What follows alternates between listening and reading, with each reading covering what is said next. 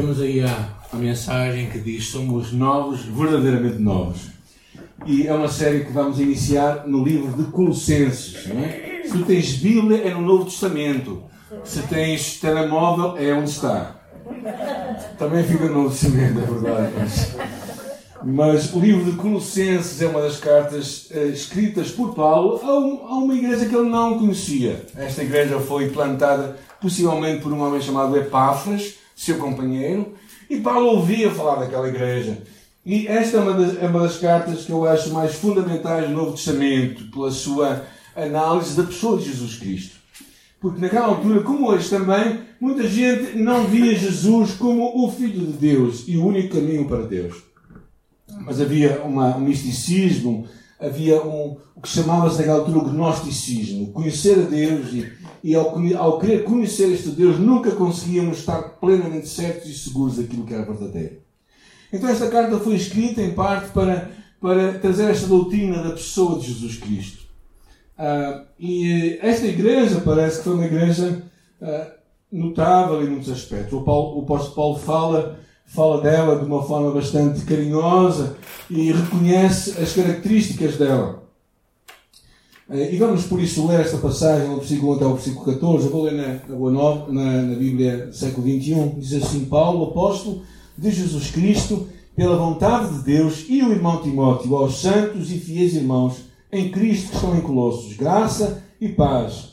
Graça a vós e paz da parte de Deus, nosso Pai. Damos graças a Deus, Pai de nosso Senhor Jesus Cristo, orando sempre por vós, desde que ouvimos falar da vossa fé em Cristo Jesus, do amor tendes por todos os santos, por causa da esperança que vos está reservada nos céus, a qual ouvistes pela palavra da verdade, o Evangelho, que chegou a vós e também está em todo o mundo, frutificando e crescendo, assim como entre vós, desde o dia em que ouvistes e conhecestes a graça de Deus na verdade. Como aprendestes com Epáfras, nosso amado conservo, fiel ministro de Cristo em nosso favor. Ele também nos contou do amor que tendes no Espírito. Portanto, desde o dia em que soubemos disso, não também deixamos de orar por vós e de pedir que sejais cheios do pleno conhecimento da Sua vontade em toda a sabedoria e entendimento espiritual. Assim oramos para que possais viver de maneira digna do Senhor, agradando-lhe em tudo, frutificando em toda a boa obra e crescendo no conhecimento de Deus, fortalecidos em todo vigor, segundo o poder da Sua glória, para que com alegria tenhais toda a perseverança e paciência, dando graças ao Pai que vos capacitou a participar da herança dos santos na luz. Ele nos tirou do domínio das trevas e nos transportou para o reino do Filho amado, em quem temos a redenção, isto é, o perdão dos nossos pecados. Esta igreja, diz aqui o apóstolo Paulo, que está em Colossos e em Cristo Jesus. É muito interessante esta expressão que ele usa. Encontra-se verdadeiramente num lugar físico, mas também se encontra num lugar espiritual. Não é? Esta fala as duas esferas que o cristão se move não é? Num lugar, num povo, numa sociedade onde o localiza, mas também em Cristo. Não é? Eh, e esta é uma expressão que Paulo usa muitas vezes. Nós estamos em Cristo. Não é? Na verdade, pensa-se que ele usa de, algumas, de uma forma, com algumas variantes, cerca de 164 vezes. O que significa estar em Cristo? Muito interessante, porque porque fala de um relacionamento que nós temos com Ele. Não é Cristo não é uma adição à nossa vida, mas Cristo é a nossa vida. A nossa vida está em Cristo. Ou seja, nós estamos unidos a Cristo, temos um relacionamento com Jesus que não muda e que não termina.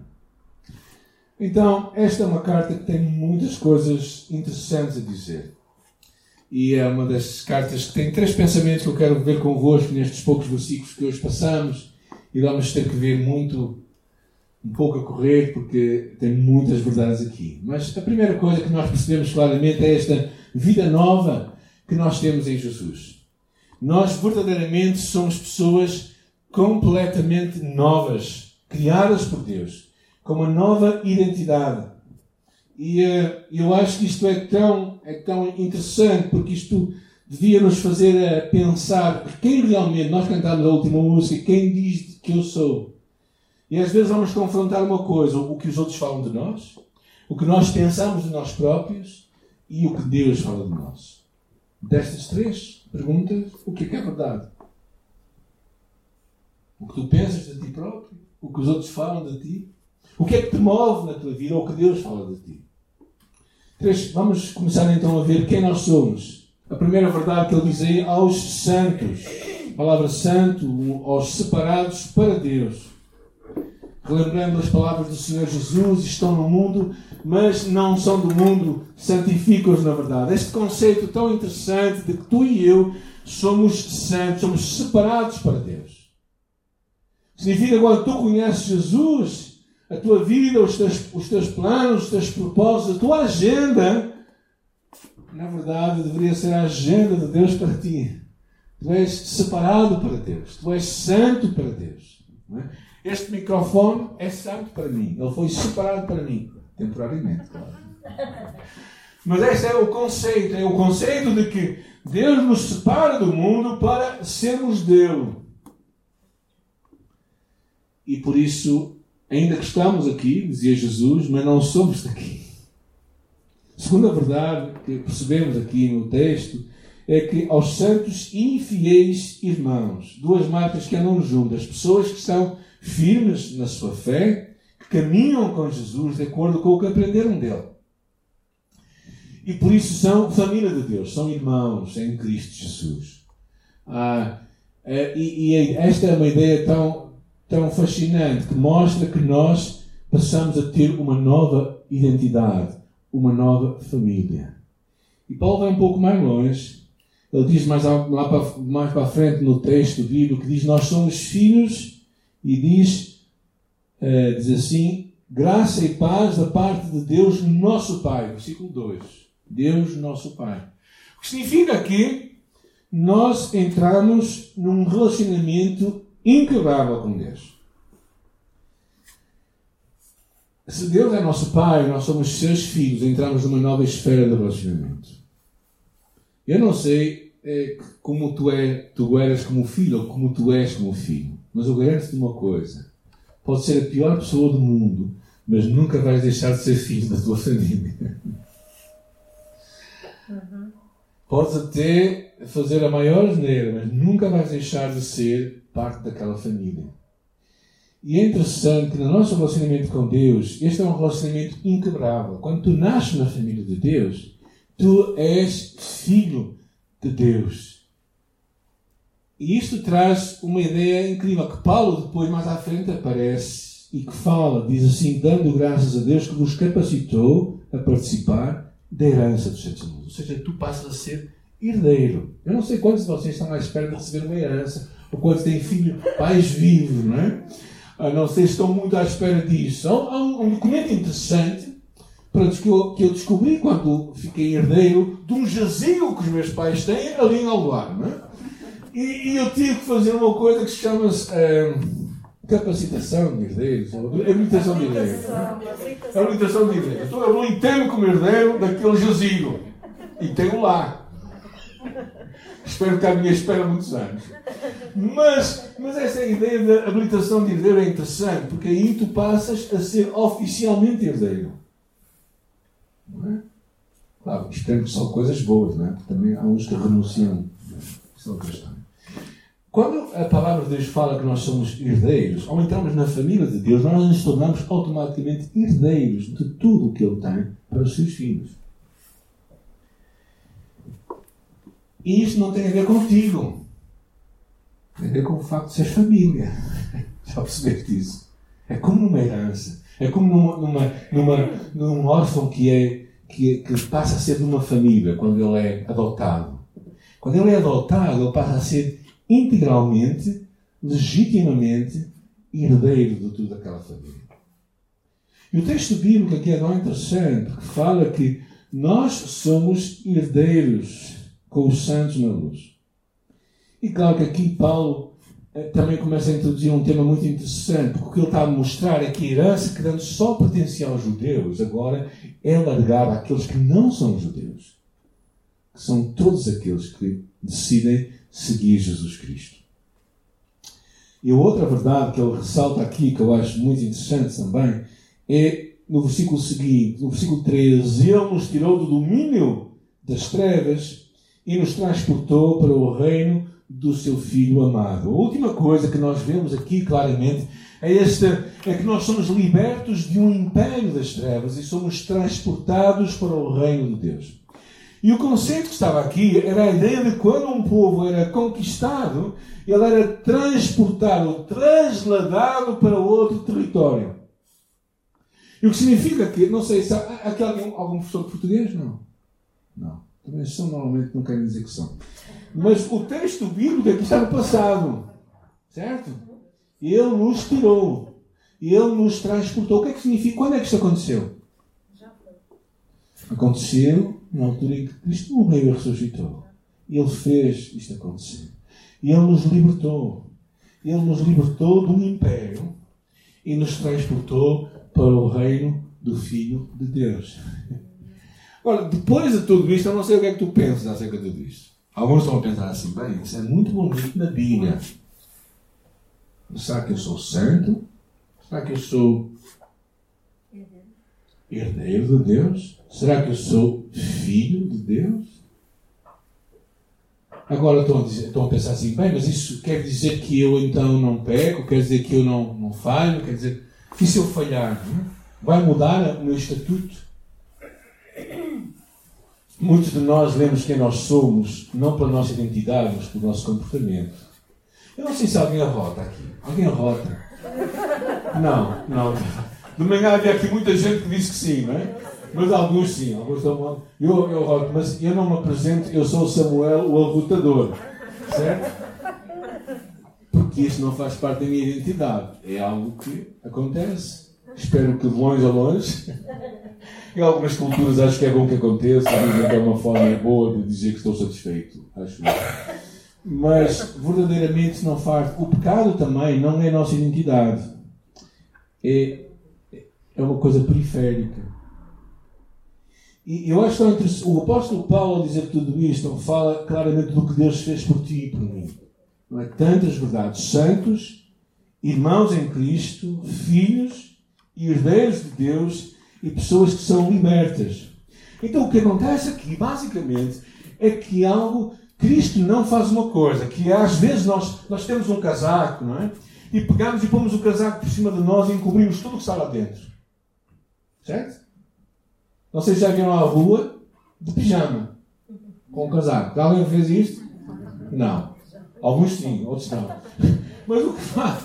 Nós pensamos que é aquele casaco encobre. Quando tu e eu somos salvos, o que acontece não é isso. Deus não põe uma cobertura por cima de nós e diz assim: bom, agora estás melhorzinho e tal. A coisa está melhor. Então, não é, não é a última moda, mas ah, vá. Não. Cristo diz que nós somos novas criaturas ou nova criação. Ou algum, algumas, alguma, a ideia é que nós somos uma nova raça. ou seja, Deus Deus começou um novo povo. Deus começou uma nova história. E isto é fascinante. Isto é fascinante. O apóstolo começa a falar disto porquê?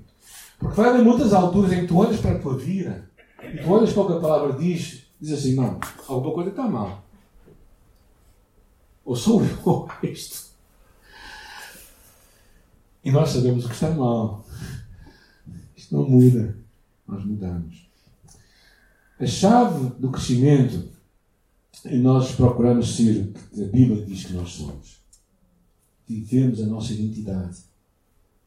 E quando, e quando falhamos, sabemos que temos um Pai que nos recebe em amor. Segunda verdade que eu quero ver convosco é o que Paulo fala acerca daquela igreja. Daquela igreja que ele reconhecia uma vida frutífera, uma vida que estava a ser mudada. Ele diz no versículo 6, diz que chegou até vós este Evangelho e está em todo o mundo, frutificando e crescendo. Ou seja, havia um desenvolvimento espiritual na vida daqueles cristãos. Há muita gente que entra na igreja e, passado 20 anos, é precisamente a mesma coisa. Simplesmente ficaram com os cabelos brancos. Envelheceram. Não são cristãos maduros, são cristãos velhos. E o que Paulo fala é que o segredo para que isso não aconteça é o que ele reconhece nesta igreja. Três coisas muito interessantes. A primeira delas que ele toca Ele fala aí, desde que ouvimos falar da vossa fé. E há um outro, uma outra carta de São Licenço que ele fala assim: recordando-nos diante do nosso Deus e Pai da operosidade da vossa fé, abnegação do vosso amor e firmeza da vossa esperança. Esta é a carta aos, aos Licenços, uma outra carta escrita que ele reconhece as mesmas três verdades. A carta ao Corinto, ele diz assim ficam a fé, a esperança e o amor. Eram, eram três marcas da igreja, três marcas dos cristãos. Uma fé ativa. É? A Bíblia onde diz uma coisa interessante, diz assim, estas são as coisas essenciais que todos nós precisamos de ter. Fé, esperança e amor. A fé nos salva e nos garante a vida eterna. A esperança nos ajuda a não desistir quando as coisas ficam difíceis. E o amor transforma tudo o que nós fazemos. E a, eh, a primeira delas que Paulo fala aqui, esta fé em Cristo, é? a vossa fé em Cristo Jesus. A vossa fé em Cristo é uma fé pessoal colocada no lugar certo. Fé é muito mais que uma, uma série de crenças. Aqui é uma fé numa pessoa, em Jesus Cristo. Na verdade, não importa se tens muita ou pouca fé. Eu acho que há muita gente com muita fé, mas colocada no lugar errado. Ah, a fé não é a coisa mais importante. O importante é ela estar colocada no objeto certo. É? Eu lembro muito bem de um amigo meu que, que, que virou-se para mim e disse assim: Eu era miúdo, tinha 10, 12 anos, eu morava ali em Aldoar, e ali a uma escola que era Leonardo Coimbra, ali em Aldoar, mas havia, a sede era lá para Serralvos. E ainda eram uns 15, 20 minutos a pé da minha casa. Então, a certa altura, eu vi um bom amigo e nós tínhamos que ir lá à secretaria, então tínhamos que ir a pé. E eu disse, pá, mas aquilo está fechado, pá, aquilo está fechado hoje. E ele, não, não, não. Então nós fomos cheios de fé, chegámos lá, aquilo estava fechado. A, fé não, a fé não abriu as portas, as portas continuaram fechadas. E, e a fé também não é numa série de doutrinas, a fé é em Jesus. Ah, há muita gente que está com muita fé no lugar errado. Há muita gente que está sinceramente enganada. E a fé não é o que importa. A fé importa quando está colocada em Jesus Cristo. Era isto que era reconhecido nesta igreja. Mas lá, é interessante que lá no livro de São Licença ele fala operosidade da vossa fé. Uma fé que age com obras. Porque uma fé sem obras é morte, diz o livro de Tiago. Então, esta fé não é assim, uma coisa assim simplesmente mística, está assim no ar, mas é uma coisa que nós pomos à prova em nossa vida. Pomos à prova quando oramos, pomos à prova quando decidimos obedecer, pomos à prova quando agimos em fé. Esta é a fé também que nos vai fazer passar este momento.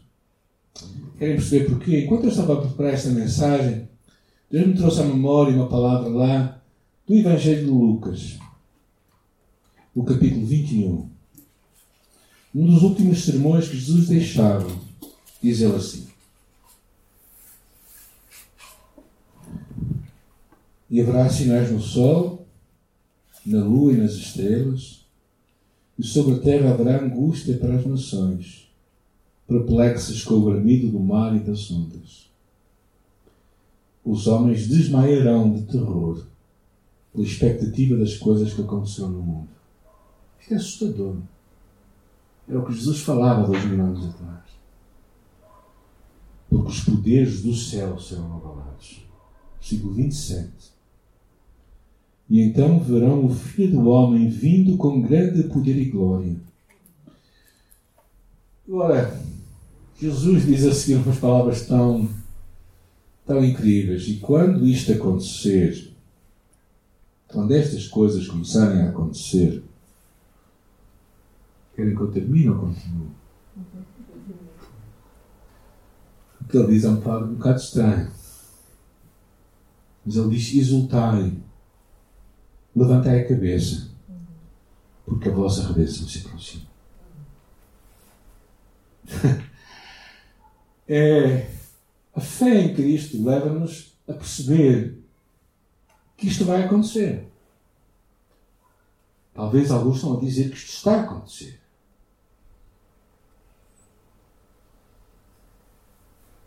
Ou que o princípio das dores estão a acontecer. E a nossa atitude, que fala lá também no livro de Mateus, de ser vigilante, mas também fala desta atitude de nós, de nós levantarmos a cabeça e aguardarmos a redenção que Deus preparou para nós. O momento em que Ele se encontrar connosco, o momento em que tudo fará sentido, o momento em que nós diremos: Não, isto faz sentido, isto é verdade. A nossa vida não é simplesmente esta passagem temporária aqui na Terra. E por isso esta fé é uma fé ativa, uma fé que cria em nós esperança também. Eu falo isso mais à frente. Mas, no entretanto, é uma fé que não fica fechada em nós. É uma fé que se manifesta num amor abnegado, num amor sacrificial. Ele fala disso claramente. E do amor que temos por todos os santos, fala ele.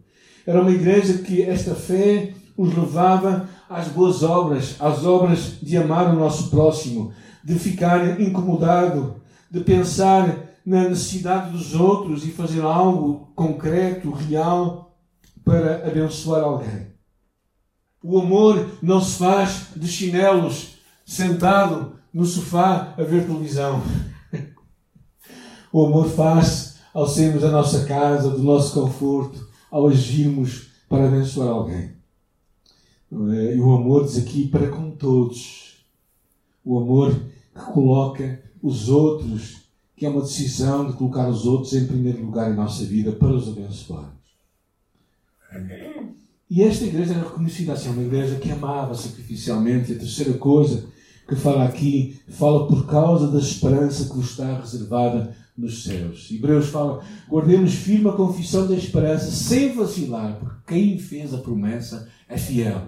Deus prometeu, Ele vai cumprir. Ele disse, isso vai se realizar. Se Ele diz que realmente as coisas vão acontecer, elas vão se acontecer. E nós precisamos ter esperança neste Deus. E por isso o medo que às vezes assola a nossa alma não vem de Deus. Esta ansiedade que está talvez a minar muito da nossa vida não vem do Senhor. Porque nós sabemos quem Deus é. E nós sabemos quem nós somos, ou já nos esquecemos. Foi há bocado. Foi há 15 minutos que eu falei. Mas nós temos que continuamente lembrar e trazer à nossa memória isto. Trazer à nossa memória, porque é isto que nos vai trazer esperança à nossa vida. Este relacionamento firme em Jesus que nos traz esperança. A esperança está em Deus. Ter esperança em Deus é colocar a nossa confiança na coisa certa. O medo vai diminuir e a alegria vai aumentar. Porque confiamos que as palavras de Deus são sempre sim. Nós sabemos que Ele é real. E por isso isto vai nos levar a viver uma vida de lealdade a Ele. Que por vezes vai nos levar a caminhos difíceis. A caminhos de dificuldades e de lutas. Mas que nós vamos permanecer fiéis a Ele. Ah, e é interessante que esta igreja diz aqui, não é? Por causa da esperança que vos está reservada no céu, que vieram pela verdade do Evangelho, que chegou e está em todo o mundo a frutificar e a crescer, assim como entre nós. Ou seja, o que é expectável em ti e mim é que este Evangelho produza frutos, produza mudanças, produza Cristo em nós. Esta ligação com Jesus nos torna mais como Ele. É interessante os meus netos pequeninos, não é? O mais novo, o Gabriel, este é, é um macaquinho de imitação. Ele imita tudo o que o irmão faz. Ele vê e pinça e faz assim, e de manhã eu estava a reparar nisso, não é? Eu penso que, em tantas formas, é isso que Deus espera de ti e de mim, quando lemos a palavra, que nós consigamos ver como é que nós temos que viver. Isto vai produzir em nós resultados, vai trazer transformação em nós. E é interessante, quando Paulo chega a este ponto, Paulo decide fazer uma oração. Esta oração encontramos a partir do versículo 9. Dizer assim: Nós não cessamos de orar por vós e de pedir que sejais cheios da Sua vontade, em toda a sabedoria. Ele diz o versículo 10: Oramos para que possais viver de maneira digna do Senhor. A oração de Paulo pode-se resumir nesta ideia de vivemos uma vida que agrada a Deus. Isto era eu quando era pequeno. Era muito bonito, não é? Ainda sou, mas naquela altura, não desfazendo, como se costuma dizer em português, era muito bonito. Mas a ideia é nós vivermos uma vida. Porquê é que eu pus esta imagem? Alguns a pensar, mas o que é que esta imagem tem a ver com o que estamos a falar? A verdade Deus tem a ver. Tem tudo a ver. Porque esta criança se entrega nos braços do, do mãe ou do pai confia. Aquilo é, é, de, é um homem. Né? É, os dedos é de um homem, não é engano. Mas, mas confia e descansa. A oração do apóstolo Paulo era que nós pudéssemos agradar a Deus. O que é que isto quer dizer? Quer dizer que Deus lá do céu olhasse cá para baixo e assim: É pá, estou muito feliz contigo. Realmente. Eu fico mesmo contente de que tu estejas a viver o que eu estou a pedir da tua vida. Pensa em Deus agora. Deus está a olhar para ti cá em baixo.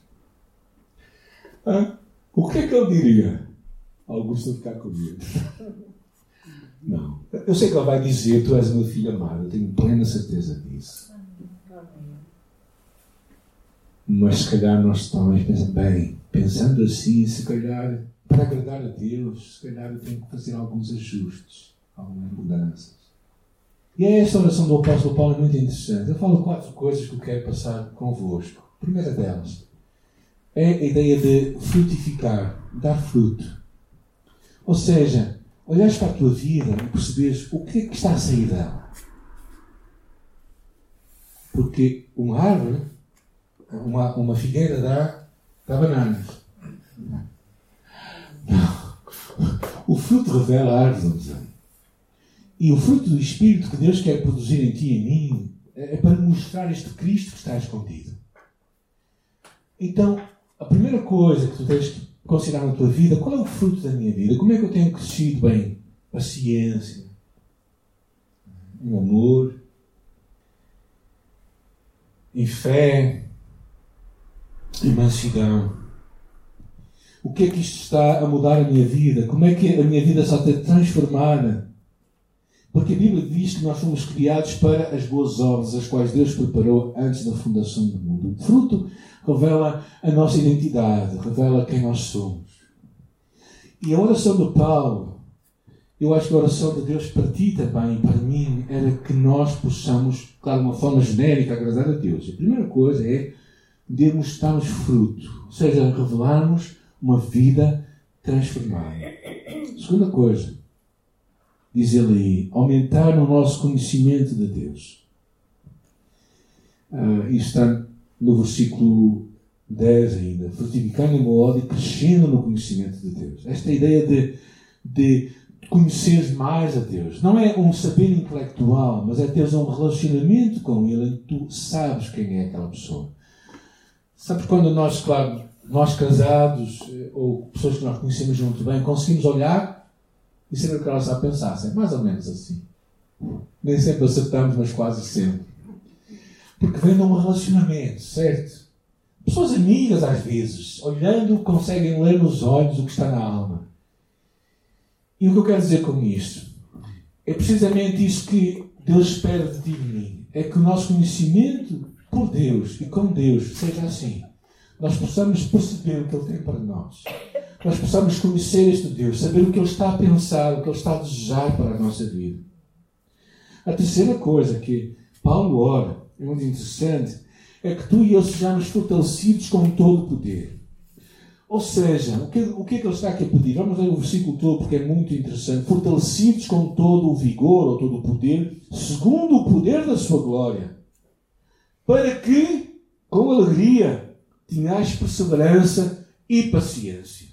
Ou seja, o que Deus está à espera é que nós sejamos resilientes, perseverantes no nosso caminhar com Deus, diante das dificuldades, das tribulações que muitas vezes somos chamados a ter por causa de Jesus e a viver como, como Ele deseja que nós vivamos. Ou seja, vai haver momentos em que a vida não vai ficar melhor. Desculpem lá pelas notícias. Mas o que Deus espera de ti e de mim é esta força no poder de Deus. É esta capacidade para enfrentar por causa do seu poder, o poder da ressurreição, enfrentar os desafios. Muitas vezes a fé não nos retira de circunstâncias desfavoráveis, mas a fé nos faz viver em vitória em circunstâncias desfavoráveis. Há muitas vezes que nós oramos e que a oração parece que não vem. Deus não retira aquilo de nós, mas Deus nos dá poder para viver aquilo. Então a chave da, da, do que Paulo estava a orar era que mesmo no meio das dificuldades, com alegria, nós enfrentemos com resiliência e paciência, endurance, esta luta. E eu sei que muitas vezes é só assim mesmo. E ele termina de uma forma estranha esta oração. E, e, para terminar tudo, dizia Paulo, olha, dá graças a Deus, o Pai. Dando graças ao Pai. Lá em Tessalonicenses dizem tudo dai graças, porque o bem vencerá o mal. A bondade de Deus acontece em todo o tempo e nada vai frustrar os planos de Deus. Sabemos que em todas as coisas Deus faz produzir bem para a nossa vida. As ações de graça são testemunho da nossa confiança triunfante em Deus e não meramente das bênçãos presentes e evidentes. Os dias difíceis que tu e eu estamos a viver é tão importante nós relembrar quem nós somos e o que Deus fala de nós. É tão importante não guardarmos a nossa memória, não aquilo que às vezes lemos no nosso comportamento, mas aquilo que nós conseguimos saber que Deus fala de nós, que nós somos santos, fiéis, fiéis, filhos, filhos do Pai, amados pelo Pai e herdeiros da promessa, libertos. Isto não muda nunca. Deus te dá esta identidade e isso não, é, não, não podemos nunca esquecer. Eu quero terminar com uma fábula, fábula de um homem chamado Leonardo Boff, que decidiu pensar acerca de um tema muito interessante. Chama-se a fábula da águia e da galinha. Era uma vez um certo homem que, enquanto caminhava pela floresta, encontrou uma pequena águia ainda filhote. Levou para casa, colocou no seu galinheiro, onde ela aprendeu a se alimentar como as galinhas e a se comportar como elas. E um dia, um cientista naturalista e que ia passando por ali perguntou-lhe por que é que uma águia, a rainha de todos os pássaros, estaria ali condenada a viver com as galinhas. O fazendeiro disse: Bem, depois que lhe dei comida de galinha e eduquei para ser como uma galinha, ela nunca aprendeu a voar comporta-se como uma galinha, não é mais uma águia. Mas ela tem um coração de águia e certamente pode aprender a voar. E depois de falarem muito sobre o assunto, os dois homens concordaram em descobrir se isso seria possível. Cuidadosamente, o naturalista pegou na águia nos braços e disse: Tu pertences aos céus e não à terra. Bate as asas e voa. A águia estava confusa afinal não era, não sabia bem quem era, e olhar para as galinhas comendo, pulou para ir se juntar com elas. Inconformado, aquele naturalista levou a águia no dia seguinte para o alto de um telhado e insistiu com ela e disse: Tu és uma águia, bate as asas e voa. Mas a águia tinha medo do seu eu desconhecido, do mundo que ignorava, voltou novamente para a comida das galinhas. No terceiro dia, o naturalista levantou-se bem cedo, tirou a água do galinheiro, levou para a alta montanha. Lá segurou a rainha dos pássaros, bem no alto, e encorajou-a de novo e lhe disse: Tu és uma águia. Tu pertences aos céus e não à terra. Bate as asas agora e voa. A águia olhou em torno, olhou para o galinheiro e para o céu e ainda não voou. E então o cientista levantou-a na direção do sol e a água começou a tremer. E lentamente abriu as asas. E finalmente, com um grito de triunfo, levantou o voo para o céu. E tu e eu somos filhos de Deus. Às vezes olhamos ao nosso lado e pensamos que somos iguais aos outros. Pensamos que somos semelhantes aos outros. Estou no galinheiro, desculpa a minha expressão. Deus nos fez para coisas muito maiores, eu acredito, verdadeiramente. Ao ler esta passagem, eu acredito nisto cada vez mais. O que Deus te entregou a ti e a mim é muito mais do que entregou àqueles que não o conhecem. E se tu não conheces Jesus Cristo como teu Senhor e Salvador, se tu nunca entregaste a tua vida a Jesus, não percas esta oportunidade. A Bíblia fala que todos quantos receberam Jesus, Deus deu-lhes o poder de serem feitos filhos de Deus. Deus te convida hoje a tomar uma decisão na tua vida, a dizer: Eu escolho ser filho de Deus, entregar a minha vida a Jesus. E quando tu fazes isto, este milagre acontece, não porque tu és bom, não porque tu te portas bem, não porque tu és capaz, porque tu és muito inteligente, porque o que quer que seja, mas não, tu és adotado numa nova família, tu nasces de novo.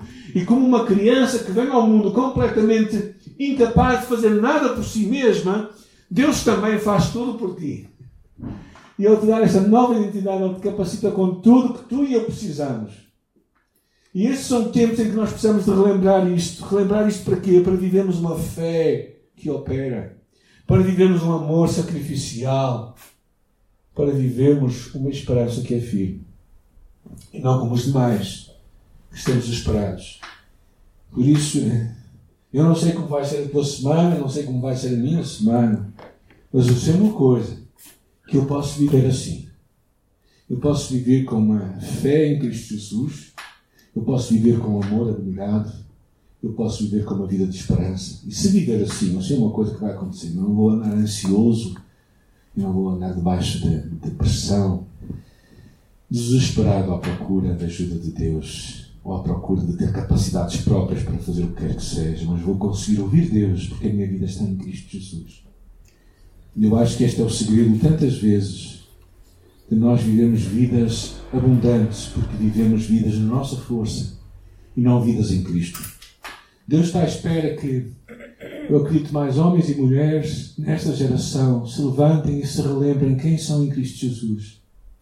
Isto é fundamental se queres viver uma vida de vitória. É fundamental se tu queres viver o que Deus tem para ti, agradar a Deus em tudo, é fundamental saber quem tu és e que Ele preparou para ti. Porque só assim tu vais viver esta nova realidade. Por isso vamos terminar, vamos orar que o Senhor nos dê fé para crer. Senhor, nesta tarde eu oro qualquer espírito de dúvida, de incredulidade, de racionalização que nós temos na nossa mente qualquer desculpa para nós vivermos o que tu tens para nós, em nome de Jesus, possa ser agora mudado, Senhor. Nós sabemos renovar a nossa mente de acordo com a tua palavra, Senhor. Eu oro, Pai, para que tantas mentiras que por tantos tempos vêm mudando a nossa mente sejam rebatidos pela tua palavra, a palavra do Deus que olha para nós e que diz: Tu és meu filho amado.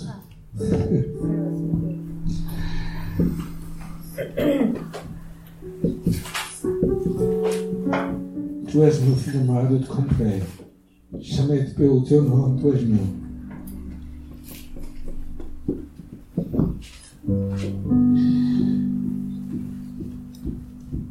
Nós estamos tão gratos por isso, Senhor. Porque tu, eu, tu dizes na tua palavra, tu és meu filho, escolhi e não te rejeitei. Não temas porque eu estou contigo. Não te somos. Porque eu sou o teu Deus. Eu te fortaleço, eu te ajudo, eu te sustento com a minha mão desta fiel. E nesta manhã, nesta tarde, Senhor, nós, nós reafirmamos isto. Reafirmamos o que tu dizes. A Isaías diz: Não temas porque eu te salvei. Chamei-te pelo teu nome, tu és meu. Quando passares pelas águas, e eu serei contigo. Quando passares pelos rios, eles não te irão submergir. Quando passares pelo fogo, não te queimarás. Nem a chama arderá em ti. Porque eu sou o Senhor teu Deus, o Santo de Israel, o teu Salvador. Deu Egito para teu resgate, falando para Israel e depois diz: Visto que és precioso aos meus olhos e digno de honra, porque eu te amo, darei pessoas por ti e povos por tua vida. Não temas, porque eu sou contigo. E por causa de tudo isto, Senhor, nesta tarde nós te dizemos que te amamos. E é tão bom ser teu filho. Tua filha, é tão bom. Estamos descansados nas tuas promessas saber que mesmo que o exército se levante contra nós, nós não temos que temer.